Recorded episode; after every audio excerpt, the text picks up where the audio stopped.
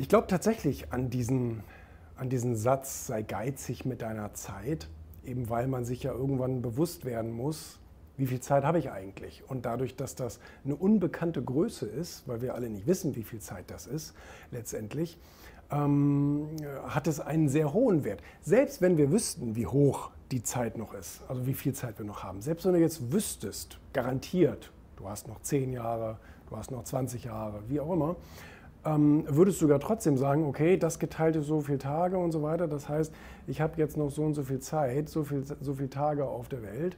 Ähm, und arbeiten muss ich auch noch und ähm, dies machen muss ich auch noch und das muss ich auch. Also das heißt, es bleibt ja nur ein gewisses Zeitkontingent übrig, was du sozusagen verarbeiten kannst oder verplanen kannst. Und ich bin schon der Meinung, dass wenn man sich dieses Lebenswertes, nennen wir es mal so, bewusst ist, ähm, dass man dann sehr geizig damit umgehen sollte.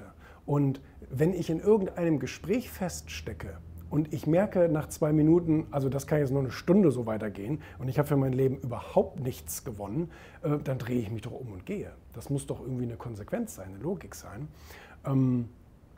Und jetzt äh, fragt man vielleicht, ja gut, aber wie fühlt sich der andere? Weiß ich doch nicht, ich bin ja, ich bin ja gegangen. ähm, nein, also von daher, da, da, da darf man meiner Meinung nach nicht auf, auf, falsche, auf falsche Animositäten irgendwie Rücksicht nehmen. Da muss man schon egoistisch an seine eigene Zeit denken und sagen, nein, ähm, ich kann die nur einmal verbrauchen. Sobald ich sie einmal verbraucht habe, ist die Zeit futsch und deswegen will ich sie möglichst sinnvoll investieren. Das heißt ja nicht, dass es alles äh, werthaltige Sachen, also ich meine das jetzt nicht im Business-Kontext, ich meine jetzt nicht, verkauf die ganze Zeit so teuer wie möglich. Nein, du kannst auch auf eine Urlaubsinsel fahren.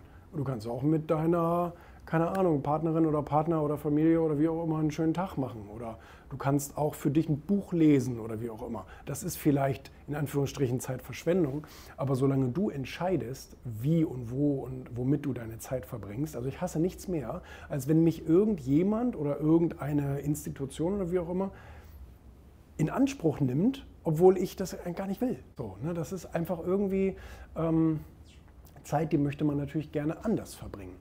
Und ähm, von daher finde ich schon, dass dieser Satz, sei geizig mit deiner Zeit, klingt zwar ein bisschen komisch, aber finde ich, hat sehr, sehr viel Hand und Fuß.